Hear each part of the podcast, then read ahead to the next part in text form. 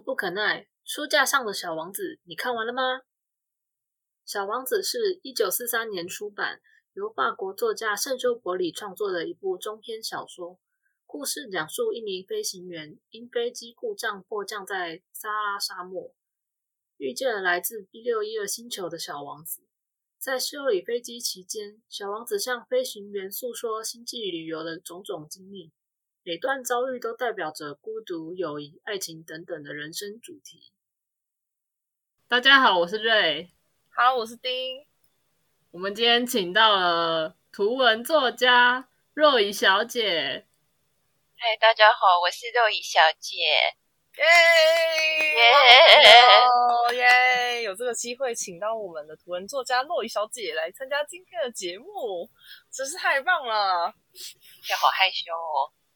不要欺负我。你要先提一下自己的书吗？呃，我最近出了一本很神奇的书，专门在讲全世界各地的边缘人，他们发生了各种很奇怪的事情。他们可能是同性恋，也可能是一些做了一些糟糕事情的乖乖的人。哦，至于什么糟糕事情，我觉得大家还是翻翻书会比较知道。因为我的身边的人看过之后都说，有点像在看《聊斋志异》，看了非常的。精神抖擞，晚上睡不着觉，然后我不知道会有这样子的功能，所以我觉得我好期待你们看完的心得，请大家都来支持我。哎，我这本书叫什么来着？我自己都忘了，边缘到作者都忘记书名的书哦，它叫做《怎么就边缘了呢？超级边缘》，所以希望大家来买哦，若雨小姐的新书，谢谢大家。好，谢谢。那我们今天请若雨小姐来讨论的书是《小王子》。我想问一下，就是两位看《小王子》大概是什么时候？看《小王子》是什么时候哦？我是国中的时候看的吧？对，大概是小学。哦，好早。对啊，小学就看完了吗？小学就看完，因为那时候我觉得我看《小王子》会特别有感觉，虽然我小学的时候有一段时间生了一场大病，然后就我没有办法上体育课，所以上体育课的时间我都。分在图书室，所以那时候看了非常多的书。然后《小王子》就是在那个时候，忘记是哪个长辈叫我看的。他说：“好适合你哦。”然后我就看了。其实当下我不知道为什么适合我，我只觉得就是个小王子在星际旅游，然后很多事情我都忘记的一个故事。我是最早看是小学的时候，但是我小学看了三四次都没有把它看完，一直到国中的时候才把第一次把它看完，然后。才第一次觉得我还蛮喜欢《小王子》这本书的。然后小学看的时候，我都觉得他在讲废话。为什么是废话？就是觉得说，他说大人很没有想象力这件事情，就觉得这不是早就知道了吗？我跟你当时是小孩子嘛？对，就是还真的是小孩子的那个心态。哦，是我在国中读的时候也没有，也没有特别有共鸣啊。就是即即便至今回头去翻那本书，我也觉得没有特别有共鸣。这是我的问题。那 为什么今天要讨论这本书？这一集就结束了。谢谢大家。是是真的没有什么共鸣，一直到之前呃瑞跟我说他想要，因为他真的很喜欢小王子，然后他说他一定要有一本经典，就是选做小王子。我就想哦好啊，那我就再来翻翻看好了。嗯，然后。越翻越觉得很可怜呢，就觉得自己很可怜，怎么会到现在还是有一些无法理解的地方，或是没有共鸣的地方？这样，对呀。为什么这样会很可怜？我好好奇。就是说，大家对于经典的这部《小王子》，每次在讨论的时候，有时候就是有点跟不太上节奏吗？还是怎么样呢？会。就是没有共鸣。你你要想举例，好像它里面不是会有很多个星球，就是小王子在旅行中遇到的很多个星球的人嘛？然后有时候大家就会说，呃，我我我身边就有这样的人那什么时候，然后就可以带印进去。但是我就会觉得说，我都没有遇到这么奇怪的人啊，或者是或者是我就是无法理解这样。对。那超级热爱小王子的瑞瑞。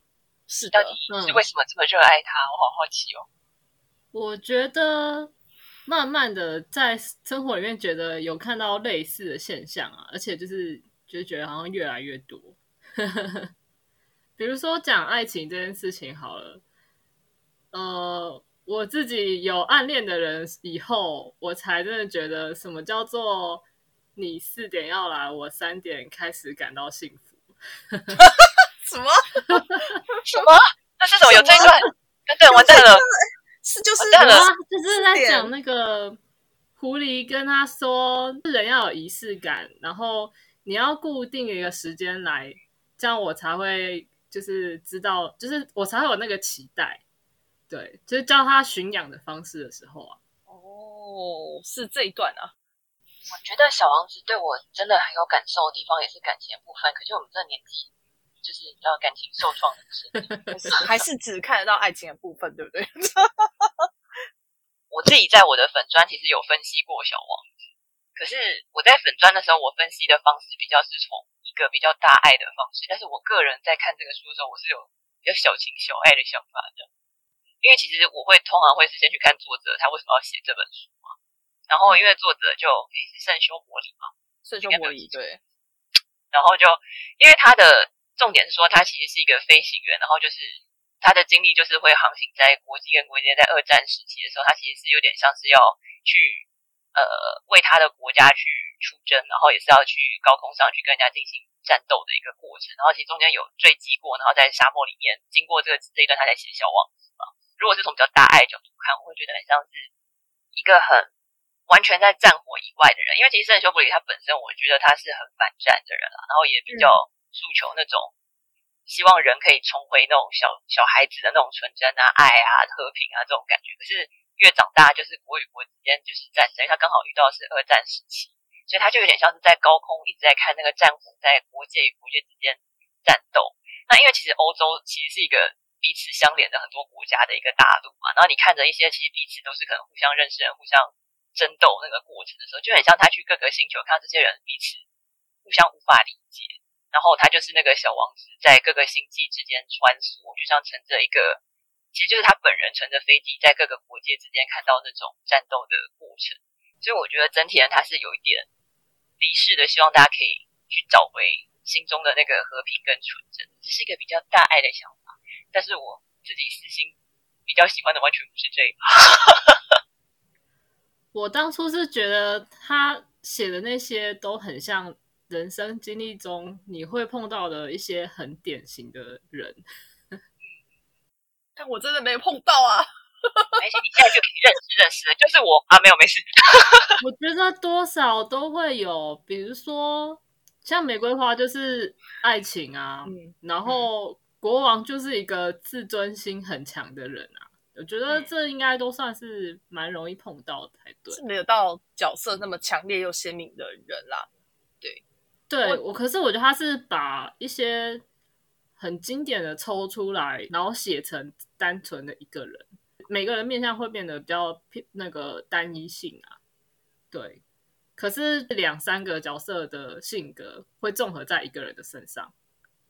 我知道就跟塔罗牌概念一样，就是 把这些牌综合起来，就是一个某个人的面相。这样说好像也还蛮不错的。塔罗牌是这样的吗？等一下，等一下没有，我只是随便乱讲讲，对不起，我在混淆视听。因为我自己，我不知道你们最看完最有感的是哪个角色啊？因为我其实最最最最有感的是玫瑰。狐狸哎，大家通常都比较喜欢狐狸哦，因为狐狸的爱比较温柔大，爱一点，温柔一点，是的。感觉也不是大爱，我觉得狐狸是比较容忍吧，就是那种，你知道他的爱情比较 那就是哦你回来我。老公在外面 还有另外一朵玫瑰，没关系，你就去吧，你就记得三点回来找我就好了。小贱货，我永远都等着你驯养我的 这种感觉。所以其实玫呃玫瑰是 S，狐狸是 M，不是有这个说法吗？我没听过。玫瑰有刺可以刺人嘛，就那种看我的小刺刺，大概这种感觉。哎，这是可以录吗？剪掉，剪掉。对不起，肉眼小姐私底下是个变态。好，我倒是觉得狐狸比较像是教导者、欸，可能是年纪比较长一点的人的感觉。大叔那种，前男友或前女友 之类的，之类的，有可能是亲人啊。你说没有，比较不是爱情成分的那一种，他教教他一些道理，这样吗？对啊，应该说，我觉得像东呃亚洲人比较不会有，就是家长教导你怎么去谈恋爱这件事情。但是欧美好像有一些家庭会做这件事，有有哦，惊讶，就有吗？是可能会教你一些应对方式啊，或是约会的一些小配博之类的。一个教学手册，好需要。是好对，需要我觉得其实蛮需要的。因为我自己很喜欢玫瑰，是因为玫瑰，我要用什么比较文雅的方式来形容它？因为如果用比较不文雅的方式形容，就是一个小贱货嘛。然后，对对我印象很深刻，是你有一次说你自己很像那个玫瑰一样很机车 啊。我就是那个机车玫瑰，因为应该说，我小时候我其实最讨厌玫瑰，我觉得玫瑰就是一个很机车的角色。然后为什么小王子这么的照顾他，他在那边挤挤车车，然后小王子离开之后，他还在那边哭哭啼啼，就是一个我觉得就是很荒谬的角色。然后小王子最后死掉，还要去找玫瑰，就是对我就是小时候的我来讲，那就是一个不可理喻的角色，这种感觉吧。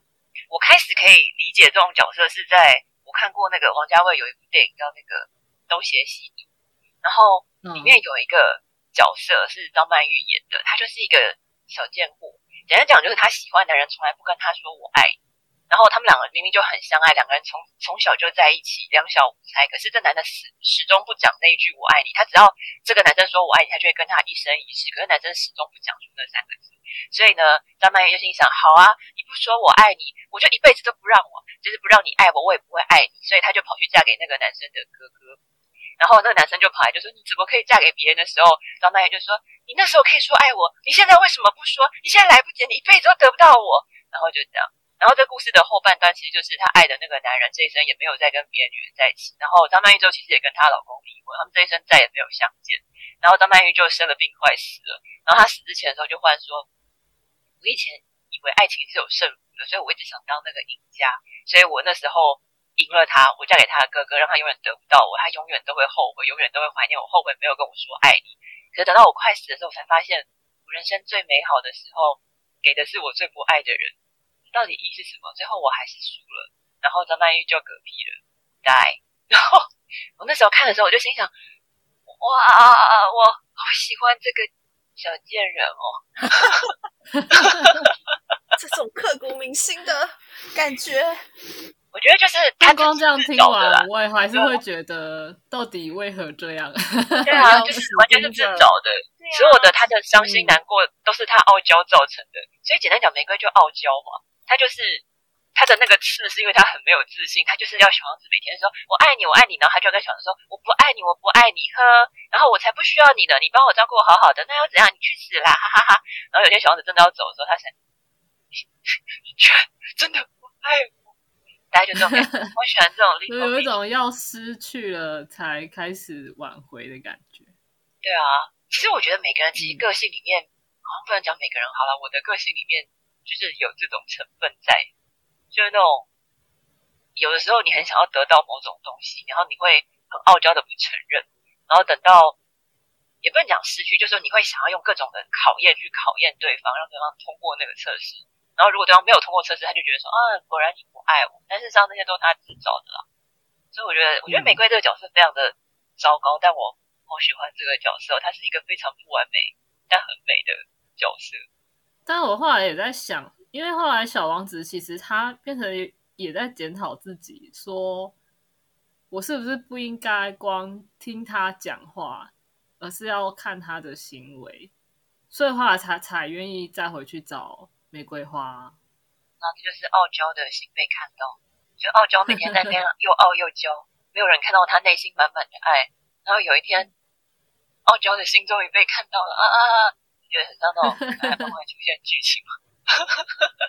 对，因为他，因为他，我觉得他还有一个蛮大的重点，就是有些事情不是光用说的，或是用看的才看得到的事情，而是要用感受。那变成说，小王子有点忽略了他就是没有说出的话吧？可是他他那个时候，他那个时候也也不知道吧？我是说，他遇到狐狸告诉他说真正重要的东西要用心去看这件事情之前，他根本就还不知道啊。就是比对较啊，懵懂无知吧？没错，等于他跟玫瑰在一个比较错误的时间点相遇了。然后一个就是一直傲娇，对，然后一个是有点就是木 木头，他有点无法理解他的 娇在哪里，他就是一直被傲，傲到最后他要离开他的星球了，这样。对啊，因因为我觉得他也他也受伤了，他也受伤了，对，对啊，对啊，就一直被否定的感觉吧。不管他怎么做，玫瑰都在挑他的挑他的毛病啊。其实玫瑰就公主病，你说就就现代人来说，玫瑰就是一朵公主病，是这样吗？真的，啊然后一直在踩踏他的工具人，然后工具人要离开的时候，然后公主病就啊，而且真的。不行，我不能讲。怎么可以？我爱的是你，你是我工具箱众多一只，我不许你走。对啊，回来 come back，你是最好用的那个，最好用的那一只。而且他的星球上没有别的人。对啊，就是玫瑰其实只用得到一个工具人，然后他还要假装自己的受欢迎，大概这种感觉。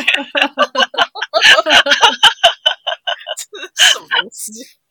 终极的傲娇。对，可是这样说起来，小王子也没有看过其他的玫瑰花。小王子去跟玩的，小王子其实看到人还蛮多的耶。我说我没有，一开始他没有，他没有离开星球之前，他也不知道世界上有这么多的玫瑰花。我觉得很浪漫的是说，他最后走了一遭之后，他是觉得哦，在这么多玫瑰花里，还是只有那朵玫瑰花，然后觉得太棒了，在这么多病娇里，他只看到那朵病娇。说到。哎，他后来去地球的时候，不是有看到其他的玫瑰花？对啊，对啊，所以我就说，他如果不到地球的话，他就不会知道原来世界上其实还有其他的花，然后还有这么多玫瑰。嗯，自己是很喜欢玫瑰啦，就是应该说，就因为我会写边缘人，也是因为这样嘛，我喜欢看人格有问题的人。但这整个故事，我觉得 玫瑰应该是有问题。问题最大就是他了，对对对，对对对，他就是那个大魔王终极 boss。那你不觉得蛇也是个 boss 吗？哪一条啊？等等。哦，对，讲到蛇，我后来才在想说，除了最后的跟小王子对话的那条蛇以外，其实，在书最开始的时候，那个主角画的吃掉大象的也是一条蛇。就虽然这两个看起来是也没有什么关联啦，只是我会突然觉得好像开始跟结尾都跟蛇有关。那不是一顶帽子吗？硬要。现在大家对，现在大家来看都会觉得那就是一顶帽子了，那不是一顶帽子。真的，因为我自己看，我会觉得蛇它在故事里它其实不是负面的东西。它就是，对它不是，对啊，一方面他又是小孩子纯真的幻想的象征嘛，就等于说你可以看得到他是吞了大象的蛇帽子，嗯，然后最后他也是带小王子回星球的关键，所以我觉得就好像是人看不透，觉得死亡好像就一切结束，但是对那种看得到另一个角度的人来讲，蛇其实让他去另外一个地方的媒介，所以我觉得那个蛇其实有点像是。可以看到另外一种观点的象征，那种感觉。刚讲到哪里？刚讲到哪？完全忘记。好心酸哦。来讲一下那个好了。你觉得自己最像哪一个角色？然后丁，你觉得你最像哪一个角色？我觉得应该是国王吧。很。很自我吗？对对对，是国王吧？就是那个那个，就是要一直去任命别人做做各种事情的那个人。所以你很喜欢对别人指手画脚吗？也不是，然后命令你们给我去干嘛？他是一个理性的王，哎，不是，就是说他的星球虽然只有他一个人，然后他在做任何的事情的时候，他其实都是很理性的在去指挥，你不觉得吗？就是包括，比方说，他要叫小王子去当司法大臣，然后小王子就跟他说：“可是我没有审判的对象啊。”他说：“有有有，我一只老鼠给你。”你不觉得你不觉得很贴心吗？没有，我的意思是说，他在做任何的独裁的这个动作，就是他要发号施令的时候，他其实是有很认真在思考的。我觉得我很喜欢这样的人，我自己也蛮蛮有时候会被人家说是有一点特立，诶，不能说特立独行，总之就是会比较主导一些事情的人啦。所以不熟的人也许就会觉得说，哦，好像总是在发号施令啊，而且现在其实自己当主管，就是 HR 当到主管，也是经常必须对底下人发号施令。对，但很想要告诉他们说，其实我也是有用脑子在思考的，我不会就是 无缘无故的要求你做什么事情。不过好像没有办法很明确或是很清楚的在口语上面就是告诉对方，所以有时候被人家误会，就说这他就是很自我中心啊，然后什么，然后要指派任务或是工作上有什么都是以以他说的为准。对，但我觉得我花太多时间去跟你们解释这些，你们也听不懂，所以我后来都会简化，有点太简化了，他们就会觉得哦，反正听他的命令就对了，这样子。是不是有点也不太好啊？对啊，他里面的国王算是呃算是比较明理的啦，但是他也有一些匪夷所思的命令，比如说我必须在下午的时候才能命令太阳下山，就是有点有点他其实是没有办法控制他的啦。对，大家可是这边好像讲的好像是他控制的。对啊，对啊。好，这样这应该其实算是缺点嘛。嗯。其实我觉得这很好玩，因为他用小王子的除了他以外的角色，其实都是一些各种形态的大人。然后很有趣是说，以前大家通常会是以这些角色的形态大家都是有缺陷的角度去看。可是我很少会听到有人说是哦，我在这里面看到我因为大家都不想承认自己变成无聊大人这件事情。但是其实我们都是慢慢的就变成了像这些无聊大人一样。我哎，我不是有说吗？我因为我看这本书的时候是国中的时候，那我那时候其实非常讨厌这本书。我这对于小王这本书是超雷，因为那时候是有点被半强迫性质的，像是作业一样的形式要看完这本书。然后老师就是一样问了同样的问题：你是书中的哪一个角色？你最喜欢谁？为什么？然后如果可以的话，希望变成什么样子？就会有那种问题单。那我记得我在写那份作业，最后好像是不及格哎。可能是因为有点太不像国中生写的东西，就是有点太理性，然后 一直在批评书中的一些我觉得很不合理的地方。然后我就我在那个时候就意识到了，嗯，原来我没有童心哎，就是 像像那个他说你觉得自己最像谁？我那时候好像就说是国王吧，因为我就很喜欢管同学事啊，就是发号施令，就是插手管别人事。然后别人越说我不对，我越要越要去纠正他。然后那时候因为还有。很多理由啊，比方说我是是班长，是风纪什么的，当一些班级职务，然后个性也很容易跟人家翻冲，所以那个学习单对我来说是超痛苦，因为我从这一个书里面我找不到任何正向的共鸣，就全部都是负向的。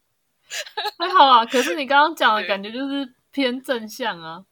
嗯，等到开始工作之后，也有人觉得这样的特质是好的，因为有些人就真的是很被动，他就是没有人发号施令是不会去执行工作的人。所以我觉得，如果今天对对对，如果今天当当主管的话，你自然也要接受你底下是这样的类型，就这个个性跟有点像 S 跟 N，你总要找到一个合适的角度。为什么就是非要扯到这两个？好，我只是这样举例啦。我说总总是要有一个是主人，一个是听话的对象，你的那个才会是非常融洽的关系。那当然在工作上也是。所以我后来觉得承认自己像国王也没有什么不好的，虽然我自己是比较喜欢狐狸。对，但是我终究没有办法变成善解人意的狐狸，所以我就宁可当一个很像很鸡掰的，对不起，要剪掉，就是像一朵玫瑰，或是像国王这样子。就我觉得那是比较偏向我的本性，而不是我希望成为什么样的人。嗯，因为其实我觉得这个观点很好，是因为我觉得通常大家在看小王子的时候，很容易会变成说，哦，我们要珍惜我们的童心。你看长大，大家就变成无聊大人。可是其实这些角色。他虽然我们或多或少身边都会遇到，你好像觉得那是缺点，但某种程度上那也是进入社会的方式。然后小王子》其实换个角度来看，就是终究长不大的某一种大人，就是因为我觉得小王子有时候会让我想到彼得潘，就是那种有一个少女效应，嗯对，就是那种就是有一种长不大的男生，他永远都会说：你们这些人，你们这群世俗的人，你为什么不追求梦想？你们心中的童真呢？然后我们就是要追求梦想，永远都要在我们的 Wonderland 过快乐生活。然后他就不想要成为。像国王的人不想要成为像商人的人，不想成为什么什么人，然后最后他什么都没有成为，他就是一个小王子，脑袋里只想我我想的不是这样 我想的是，我觉得他是他就是童年的自己，就是飞行员飞行员童年的自己。他对我是觉得他碰到那么多人，然后自己变慢慢变成像那些大人一样，然后忘记了童年的自己。等于他是在沙漠里面孤独的时候，才开始跟自己对话，然后慢慢找回一些自己的初心的感觉。嗯，因为我觉得，我觉得这是一种很有趣的状态，就是说，比较站在大人的，也不能讲站在大人端，就是说我们已经社会化了之后，有时候我们肩负了很多责任的时候，就会觉得那些始终不想肩负责任的人，心中的孩子性是不是太强了一点呢？哦，对啊。然后那些始终保持一种童真，就会觉得你们怎么都这么甘于长大呢？变得这么的无聊。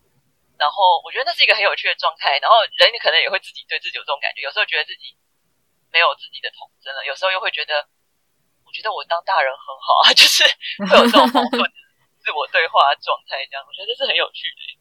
嗯，可能要再找一个平衡点，慢慢找回一些自己忘记的事情啊。对啊，我觉得自己比较像点灯人。是一个很墨守成规，时间时间到了，该该点灯了，对，该该关灯了，对，好像很乖乖的在做自己的工作，但是其实内心又一直想要偷懒，一直在想着什么时候才可以休息。呃，这感觉也像，也像是所有大人心中都有的那个感觉。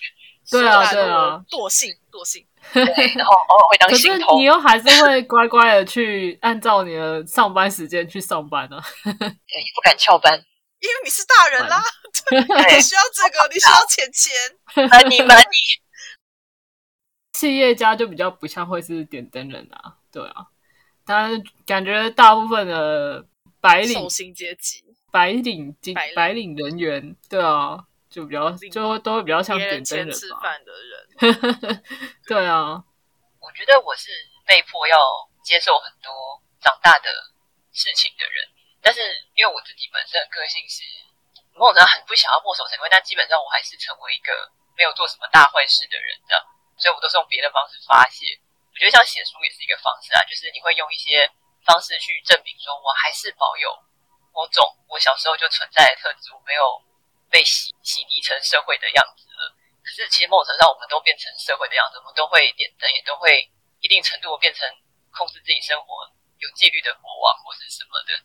然后，可是最原初的东西可能还是在，只是说你不见得常常看到它。因为我自己是很鲜明，知道我有一个玫瑰的个性，就是机车，这这个事情是一直没变，就我很机车，但我藏藏起来了。那你们会觉得自己有藏起什么东西？藏起来的哦，我觉得我藏了蛮多东西的。你想说你藏了？你是一只狐狸？我藏了，我是一只狐狸。不是啊，狐狸人太好了。狐狸，我觉得有点有点虚伪，其实。狐狸其实内心一定很哦，他就想说没关系啊，我会永远被你驯养，你去找你的玫瑰吧。然后内心就是。也不行，这 段我一切开来看，说不定他根本没有想要，就是讲这些，他就是要创造一个好的印象在心爱的人面前。他说没关系，你尽量去。大家其实一定有一些阴暗的一面，我相信。我跟你讲，粉红色切开都是黑的，它不是粉红色的，没有好狐狸。可是，在法国的象征里面，狐狸不是好的吗？法国的文化里面，好像狐狸不是坏的，只能说鬼灵精怪那种。哦，对我感觉上是诶，因为看好像之前有一些电影形象都蛮好的。呃，就不像东方是狐狸精概念。我也有像点灯人的地方，月初的时候就固定想要吃麦当劳，这样算不算？这不是点灯人吧？它是一种快乐的仪式，就时间到了，你一定要去做。你都可以把这些大人的特征讲得好正向哦，是很厉害啊！感觉长大是件很幸福的事。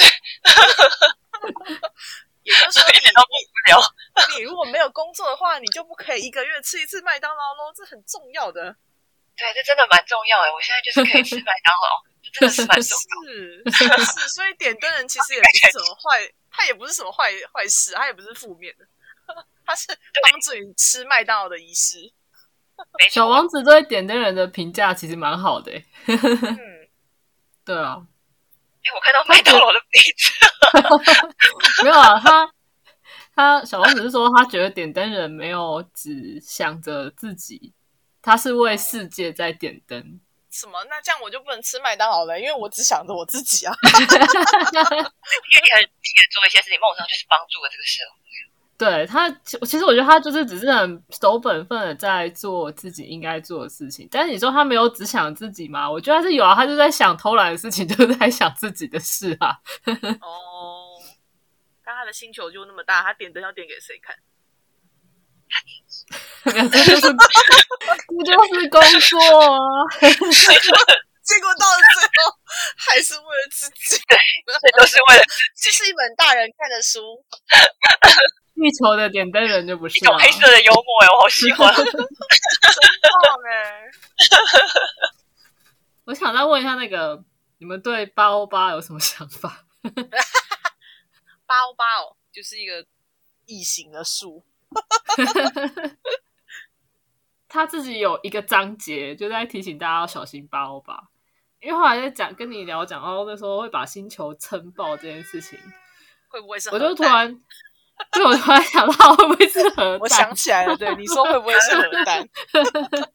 突然觉得，因为它又是一个呈现一个有点像蘑菇云的状态。哦，你说又是在二战时期的书？我后来查是说，它刚好是二战时期，所以有人觉得是法西是指法西斯主义啦。我觉得有可能哎，因为其实那时候查资料很多都是在讲他的反战意识，跟因为他其实那时候等于是。飞行在各国之间，看那种战火逐渐烧起来，然后没有意义的战斗，跟明明相似的两个国家的人开始互相攻击，然后那种仇恨是没有道理，它就跟这种盘根错节的树一样，是没有任何道理的。然后他可能一开始是小小的种子，可能一开始只是说犹太人真的是很讨厌，对不对？然后呢，这个人讲讲，这个人讲讲之后，他就变成一个巨大的仇恨啊、风潮啊、战火啊、屠杀啊，就是。我觉得他如果拿来形容一种主义、一种法西斯、一种战争意识，或是一种仇恨思想，好像都可以。就是任何一种种族歧视或什么都是有可能。在心中萌芽的话，他有一天就会把那个星球撑爆，把那个人变得很糟糕。这样，这样真的是写给小朋友看的吗？我是说，小朋友可以理解这么深入吗？当然不行啊！小朋友搞不好就会跟我一样，觉得他就是异形术。嗯。我们聊一下先前做的占卜吧。那个时候大家测出了什么呢？好好奇哦。我是玫瑰，就是我看到那个结局，我就想说啊，完全没有办法。对，阿斯就是玫瑰，就是你就是我觉得他那个好像很容易测出玫瑰啊。对啊，就只要你选一些机机车的角色，就我测出来也是玫瑰。对啊，所以有什么好说的？还是其实他选？他在读个人资料，性别女，然后马上就玫瑰，就是玫瑰，又不是玫瑰啊？哎，不是也是吗？对啊，也是啊。完蛋了，所以我们内心都是傲娇啦，就是傲娇才会在一起啊。对啊，可是我觉得有，因为我觉得玫瑰它它的外显角色是傲娇，但内显的是内内在的东西其实是自卑。我觉得玫瑰它那种。因为自卑，所以他必须要带那四根小小的刺，一直跟大家讲说我很强。然后我觉得我们几个其实都有这种特性，就是那种因为不够爱自己，会不容易接受别人的爱，或者是会害怕别人的爱不是真实的，会很容易有这种倾向。所以你觉得我们都很符合这个占卜结果？是啊，其实如果就最核心的概念，我们都很像。就是 就算有些小王子真的出现了，但是你可能都会怀疑他，觉得这个人 我。这么不好，凭什么喜欢我？我要测试他，测试只要有一个东西不成功，就这家伙果然不喜欢我。傲娇的核心就是 没错，然后在那个测试的过程中，你反而就会真的错越来越伤心啊！真真爱，擦一下眼泪吧，孩子们。这样试试，不能这样子下去了，赶快去找个小王子吧，赶快去当虚伪的狐狸。大家都喜欢圣母。哎，好，那我突然想到一个问题。小王子为什么突然会想要绵羊？他都已经有玫瑰了，然后还要找一个绵羊回去反他，回去回去吃包吧。没有啦。他后来不是也问绵羊会不会吃他的玫瑰？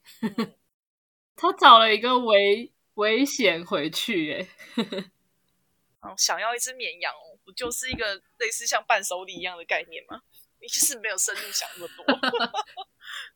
这个问题倒是很有趣，我想一下哦，因为绵羊对我而言是，应该说对普世来讲，它的意义都是温柔的，然后和煦的，然后不具杀伤力的，某种程度上就是一种稳定的生活，它不是那种，比方说带一只老虎回星球这种感觉的。所以我觉得，因为我觉得小王子他他在遇到玫瑰的时候，他是想要给他一个跟一个安全的家园，一个承诺啊，maybe 结婚吧，就是一种这样子的束缚。去让他的家园更美好，但是在那个年纪，他们两个还很小的时候去相遇的时候，这个婚姻可能会变成一种束缚，他可能会让玫瑰失去野性，可能会让他们两个关系遭到破坏，或是这个和煦的东西不见得对这个年轻的爱情是好的。我刚第一个想到这个啊，就是呃，他想找到的是一种稳定感、温柔的东西，然后一种这样的存在，然后就是这个东西是。男生经常面对要去许下承诺的东西，所以就是不管是小王子还是长大后的他都必须要去具备绵羊的能力，让你要画出那只羊。我刚想到第一个想法这个啦，但不见得是正确的想法，我只是一个一个想法而已。嗯，所以所以你觉得绵绵羊有点像是一种承诺咯。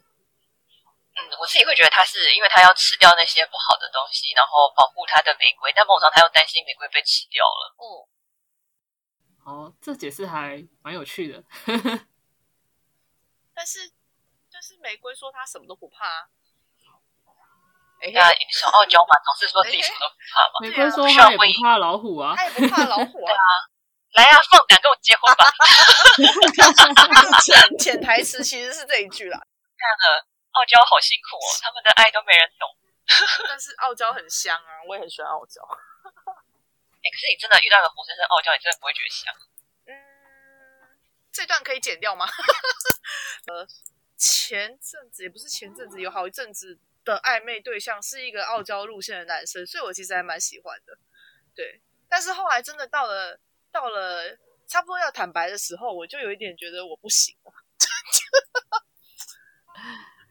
好，那我们最后来聊一下小说金句好了。嗯，你有没有特别喜欢哪一句话？我现在讲一个好了。好啊。呃，不是我最喜欢的，但是因为最近很红那个 NFT。哎，你们知道 NFT 是什么吗？我知道啊，我最近工作上常常要遇到这个东西。虽然知道，但不是很清楚。简单的说，NFT 就有点像是数位艺术品或或是数位产品，然后它只要打上 NFT，有一个特殊的呃一种特殊的代码，就是它可以标示所有权。嗯，然后我在重翻的时候看到这句话，就突然觉得蛮有意思的。那个小王子跟商人的对话，那个商人说：“我把星星的数目写在一片小指头上，然后把这些。”纸片锁在抽屉里，这样就行了。这样我就拥有这些星星了。就突然想到最近的 NFT 哦，我不是说 NFT 完全没有用啦，只是在目前的环境上来讲，这个 NFT 还没有实际运作的可能。嗯，然后可是现在大家都在夯买 NFT，对，但呃，真正知道它有什么价值的人，我觉得应该不是很多。当然，很多人就是开始炒，拿来炒作赚钱啊，对啊。因为我刚刚讲我喜欢哪一个句子啊？因为我是通常大部分好像都会跟玫瑰相关的句子嘛，所以好像就也不用讲哦。所以我就想了一下，因为我其实也蛮喜欢有你晚上仰望天空时，因为我住在其中一颗星星上，因为我会在其中的一颗星星上笑，就会觉得所有的星星都在笑了。因为这段其实就是。小王子要走了的时候说的话嘛，所有东西其实最终都是会失去的，不管是玫瑰啊，或是狐狸啊，就你再怎么爱，再怎么爱，它有一天都会变成星星。可是只要我还睁着眼睛，我还看着天空啊，然后你想着那个人可能会变成一颗星星的话，那个人就会一直在我活着的时候，在我脑海里亮着，或是活着。然后虽然我可能我闭上眼睛，我哪天走了之后，这个人就等于也不见了，但是至少在我活着的时候，我都帮他活着了。就这句话，其实对现在我来讲，其实蛮有。影响力的，就是我会觉得，那我当然不能够就这么轻而易举的让我的人生就这样结束了，我还要讲很多故事，还要看很多故事，遇到很多人，然后有一天他们都会变成我的星星，我会把他的故事写下来，然后我就走了，大概是这种感觉。觉得像是一种念想啊。对啊，嗯，对，他那个延伸还有一句是使沙漠更加美丽的，就是在某个角落藏着一口井。因为我觉得沙漠里的井让我想到是一种追寻，就是你总是去寻找某一种你渴求的东西，这一生都在茫茫的人生里去找一种东西活着，然后为它活着，想象它存在，然后你活着。我觉得那其实就是很像人生最后，就是人生的中间的追寻的过程，跟最后你离开的那个过程的感觉。好，对面有一个 没有感觉的人，传说 值得来 我也我也不是小 王子啦，怎么说呢？只能说就是没有被打中而已。就是第一第一印象真的太差了。对，那你要说你最喜欢的话吗？还是你觉得我在逼你？不会啦，我不会觉得你逼我啦，我只是觉得最喜欢的话有点太太太大众了，所以相较之下不知道该不该说而已。嗯，最喜欢的话其实就是就是狐狸对小王子说的啊，就说你花的就是花在玫瑰上面的时间，就使它变如此的特别。我觉得那是一个弱水三千只取一瓢饮的感觉，就说当嗯，对，之于世界，虽然你是普通的狐狸或是普通的玫瑰，我不管，但是之于小王子就是唯一而已。我觉得那样是一个很棒的感觉，对呀、不过因为大部分的人都太喜欢这一句了，所以好像变得比较没有那么的有特色。所以我刚刚就一直在犹豫要不要说。那还好啦。其实我最喜欢也是这句。真的吗？那你们是，故意的吗其实我最？喜欢这哎句。在宇宙中看到这一句，它就是最特别的一句了，原来如此。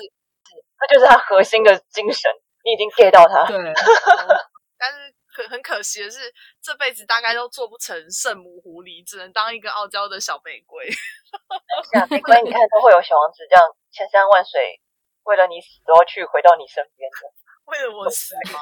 为了我被、对啊为了我被蛇咬这样。对啊，对啊，被蛇咬都跟你在一起，听起来怪怪的。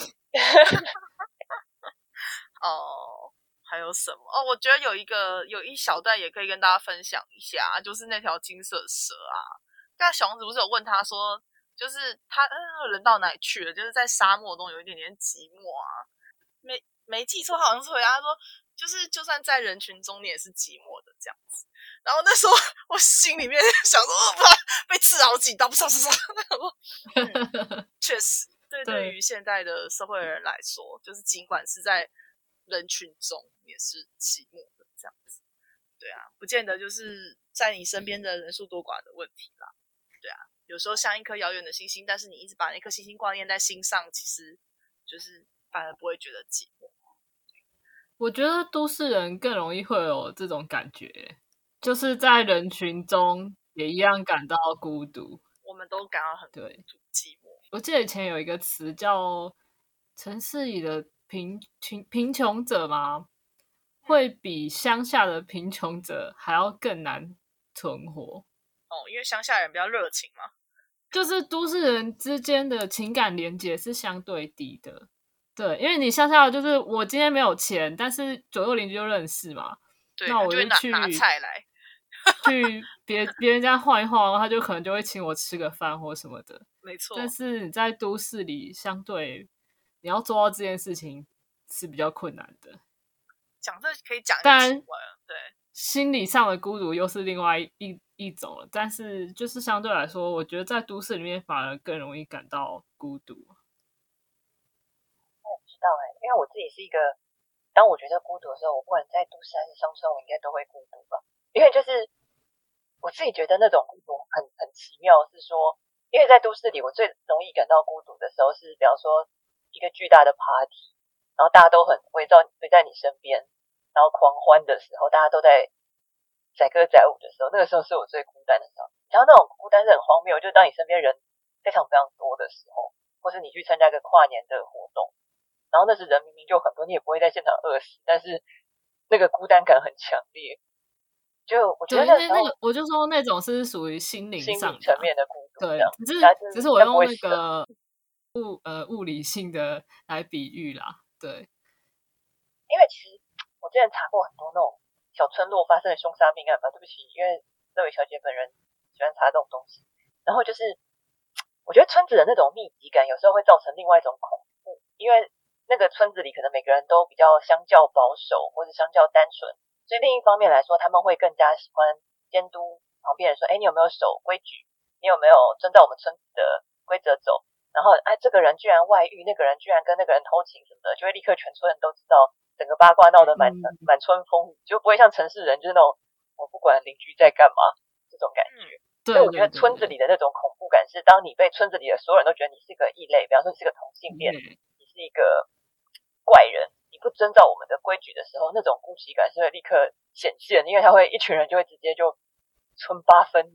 所以我觉得这种这种好像是相较性的问题哦，就是说，呃，有的时候可能村子里的东西或是乡村里会比较容易有人与人很近，但人与人很近有时候会造成更巨大的疏离，是因为它也会。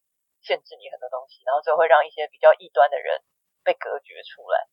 对，因为我觉得人群里都会觉得孤独这个东西很有趣，是说，就听起来像是个边缘人的心情，但是所有人都觉得自己是边缘人。所以在，每个人读这句话应该都是很有感的，就啊，对我在人群里感到孤寂，所以某种程度上，其实每个人都孤寂。我相信，不管是都市人还是乡村人，应该看到这句话都会瞬间有种，我就是那个在沙漠里遇到蛇被他讲这句话的人。这种感觉我觉得很好玩，因为我之前在整理边缘人故事的时候，我常常遇到这种状况，就是所有看起来不管他是光鲜亮丽，还是看起来真的非常的悲伤的人，他们都会说：“对我就是那个边缘人，就是嗯，觉得没有人了解自己。”对，在人群里我是孤单的，所以你就发现，其实身上你知道讲边缘人，大家都边缘耶。对，我也有这种感觉，因为因为我觉得，就像刚刚前面讲，每个人都会隐藏自己的一部分，但是又会希望别人好像可以理解你隐藏起来的那一部分。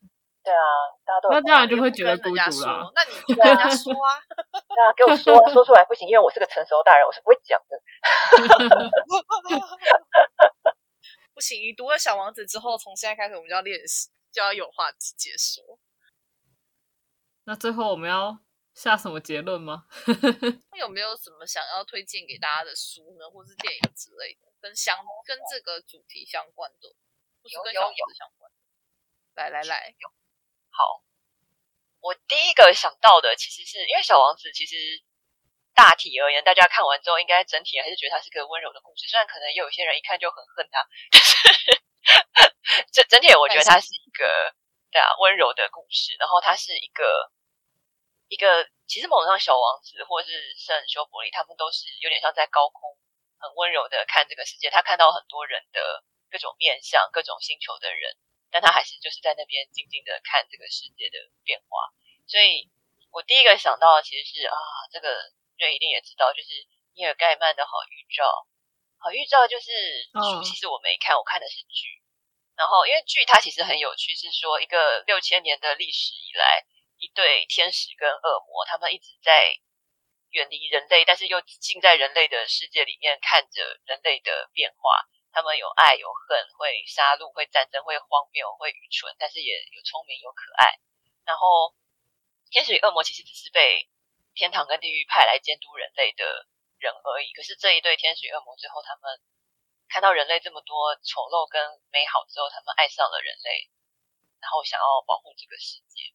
我觉得很好玩，是说小王子他虽然是一个冷冷的看着大家变成荒谬的大人的一个故事，但某种程度上，小王子他还是很颂扬爱的。他并没有说国王就不好，或是点灯人就不好，或酒鬼就不好，他们就只是这个世界的某一个人。然后我们或多或少都是其中的某些人。然后我觉得就整体就是因为其实好预兆，他就是在讲一个我们观看这个世界，我们反战，我们尊重多元。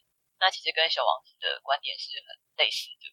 所以我其实也蛮推荐大家可以看《好预兆》，然后另外我也很推荐两个漫画。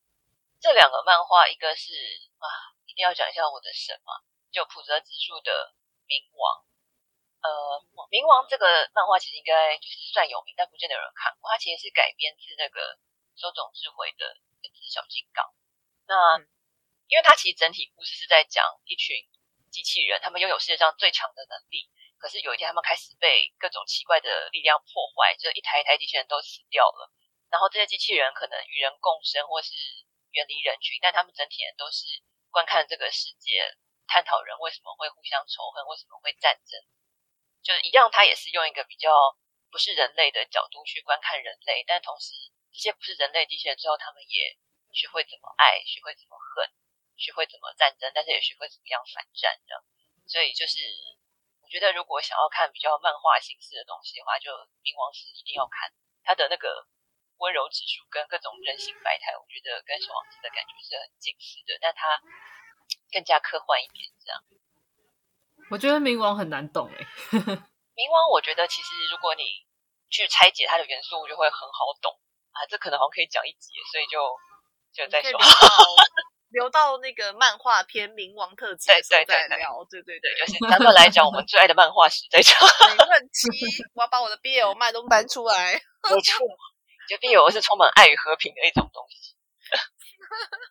对，然后因为冥王是相较比较红啊。然后，呃，有一个非常非常不红，但我好喜欢，每次看到人都好想推荐，但都没人看过的一个漫画是那个就，是山下和美的《不思议少年》，大家应该连名字就那个作者名都没听过，就山下和美，对，嗯，对对，是不是大家都一片问号？对啊，对，他非常冷，他其实是呃，山下和美跟婆子就是差不多年纪的漫画家，然后在日本也算是一个比较奇怪的女漫画家。然后这个故事其实你越听起来，它真的跟小王子非常像，它有点像暗黑版的小王子，所以搞不好丁会喜欢哦，就是暗黑版。因为它整体也是讲有一个金发的小男孩，哎呀，这就跟小王子有点像。然后他来到这个世界，好的，对，只是他的时间跨度很大，因为它是一个不不限时空也不限空，就是不限时间跟空间的一个很神奇的存在。它有时候会出现在远古时期，有时候会出现在某个宇宙，或者有时候会出现在呃现代，就是它是一个。穿越各个时空的一个金发男孩，他每次每个时空出现的时候，他长得都一样，然后他都是没有人知道他是人是鬼是天使还是恶魔，但他都会一直冷眼的看着这个人间的所有人这样爱爱恨恨离离散散，然后我觉得有点像是一个黑暗的小王子，因为他基本上他不像小王子是那种充满童真、充满爱的去看待这世界，他其实有点像是一个冷眼的角色，他静静的看着这些人这样哦为了贪欲而杀戮，然后或是为了。某一个很爱的人做出非常荒谬的事情，或者是莫名其妙的引发战争，没有人知道为什么要战斗，这样就是他会一直看着这些奇奇怪怪的事情。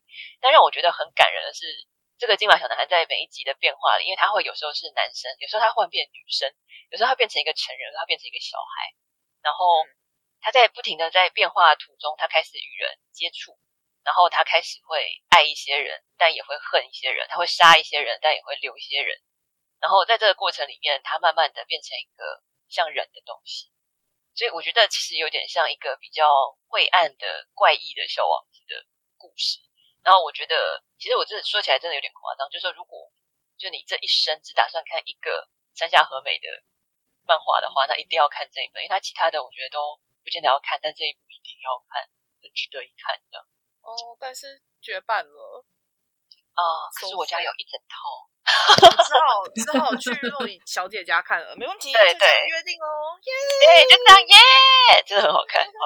哎，我大概推荐是这些。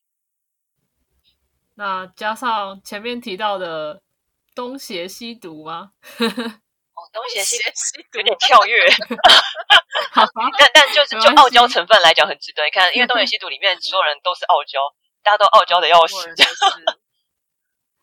好。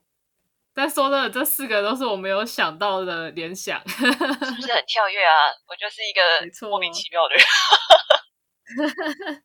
谢谢若雨小姐提供的四个延伸阅读，耶！谢谢大家，今天谢谢，就讨论到这喽。哎大家拜拜，拜拜。